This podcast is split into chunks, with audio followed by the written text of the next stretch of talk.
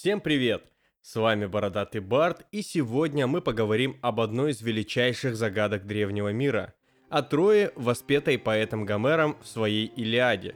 Если о личности древнегреческого поэта по-прежнему мало что известно, не говоря уже о том, что среди историков ведутся споры не только о дате рождения Гомера, но и о самом факте его существования, то о древнем городе Трое мы все-таки имеем какие-то знания – основанные не только на знаменитом гомеровском эпосе, но и исторических данных. Не говоря уже о том, как всколыхнула общественность открытие 1873 года.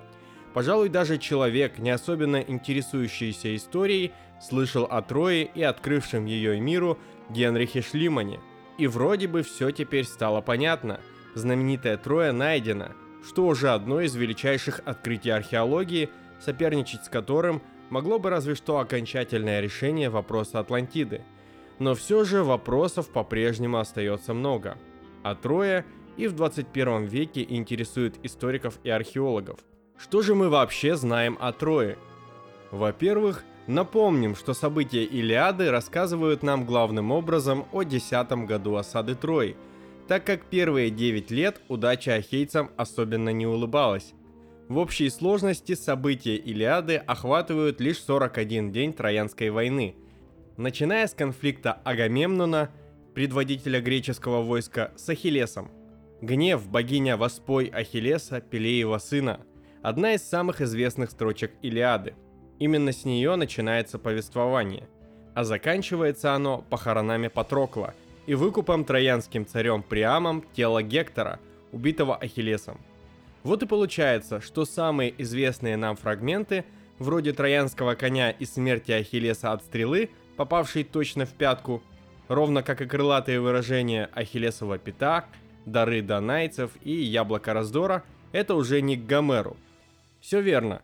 Не только знаменитый древнегреческий поэт воспевал Трою, тот же Вергилий в своей Энеиде, 29-19 год до нашей эры, коснулся в том числе и темы Трои – тем более, что главный персонаж Энеиды – герой Троянской войны Эней, ведущий спасшихся троянцев из разрушенного города в Италию. Можно сказать о том, что все источники, так или иначе описывающие события Троянской войны, появились ощутимо позже, около 400 лет, и это только Илиада. И раз уж мы начали касаться хронологии, остановимся на датах упомянутых событий. Античные историки писали, что Троянская война – произошла примерно на рубеже 13-12 веков до нашей эры. Год падения Трои и в настоящее время вызывает споры. Называется как 1183 год до нашей эры, так и 1240 год до нашей эры. Более дюжины датировок знала еще античная хронография. Разброс между ними составляет ровно 200 лет, от датировки Дурида Самосского 1334 год до нашей эры до Эфора 1134 год до нашей эры. Названная выше датировка, 1183 год, признается самой авторитетной. Ее автор – Эратосфен Киренский, глава Александрийской библиотеки, живший в третьем веке до нашей эры. По-прежнему идут споры и о местонахождении Трои, хотя, казалось бы, 1873 год, Генрих Шлиман, все вроде бы наконец-то стало понятно – Троя Шлимана располагалась недалеко от деревни Гиссарлык. Там, кстати, сейчас установлен красивый деревянный троянский конь для туристов. Также троянский конь, тот, что нам показали в голливудской ленте Троя 2004 года, находится в турецком городе Чанак-Кале.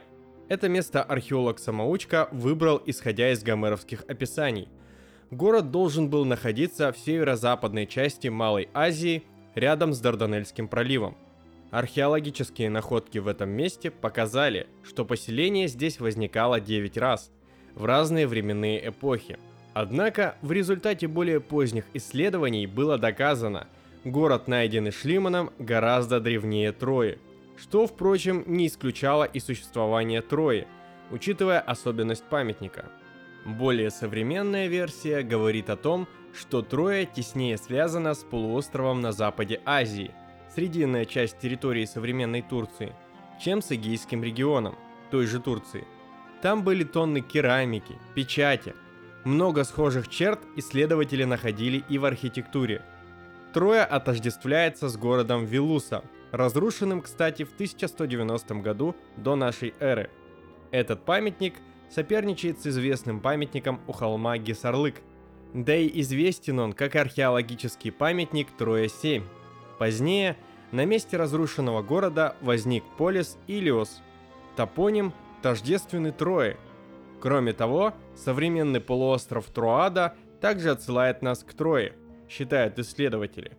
Однако и древний город Вилуса позднего бронзового века не окончательный вариант. Вывод здесь несколько другой. Факт Троянской войны современными исследователями не отрицается. Также стоит упомянуть о том, что жителей Трои на самом деле называли не троянцами, а тевкрами. Это наименование встречается у Страбона, Эсхила и Вергилия. Упоминаются тевкры и в источниках времен египетского фараона Рамзеса III. Там тевкров причисляют к составу народов моря, с которыми связана масштабная миграция 13 века до нашей эры, принесшая государствам Средиземноморья и Ближнего Востока немало проблем. Согласно историку Страбону, племя тевкров изначально обитало на Крите, откуда переселилось в Троаду, Трою – После падения Трои Тевкры переместились на Кипр и в Палестину. Сегодня в регионе, где когда-то располагалась Троя, живут как турки, так и греки. Вероятнее всего, именно среди них стоит искать потомков троянцев. Отдельной темой для исследований стал этнический состав населения Трои. Однако какого-либо определенного мнения в этом вопросе нет. Исследователи принимают гипотезу о том, что гомеровская Троя тождественна городу Вилуса, зафиксированному хеттами, и на основе хетских текстов строятся гипотезы уже о этнической идентификации троянцев. Они отстаивают связь троянцев с фракийцами, версия популярная в отечественной науке, лидийцами, населявшими северо-западную Анатолию, а также лувийцами. Причем эта гипотеза является наиболее популярной на сегодняшний день. Лувийцы – родственная хетам народность, жившая на Балканском полуострове, юго-западное побережье Малой Азии, в третьем-втором тысячелетии до нашей эры. И если отождествлять с известными нам современными народами, то ближе всего лувийцы к армянам. Народность ликийцев также является объектом внимания исследователей.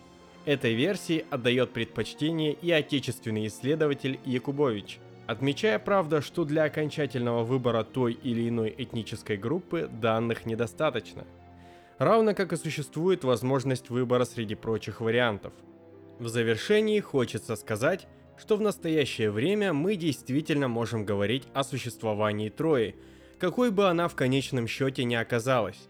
Для большей же части слушателей Троя и Троянская война – значимый культурный феномен, интерес к которому не угасает и по сей день. И взрослым, и детям интересны мифы древней Эллады. Для одних это красивые сказки с порой куда более взрослыми сюжетами, а для других тема для исследования. Замечательна сама по себе древнегреческая культура. Многим она полюбилась благодаря книгам Фалдея Францевича Зелинского или же Николая Куна, если мы снова говорим о мифах. Троя по-прежнему загадка для нас, и этим она интересна. А на этом все. С вами был Бородатый Барт. Слушайте наш подкаст, подписывайтесь на наши соцсети, читайте интересные книжки и всем пока!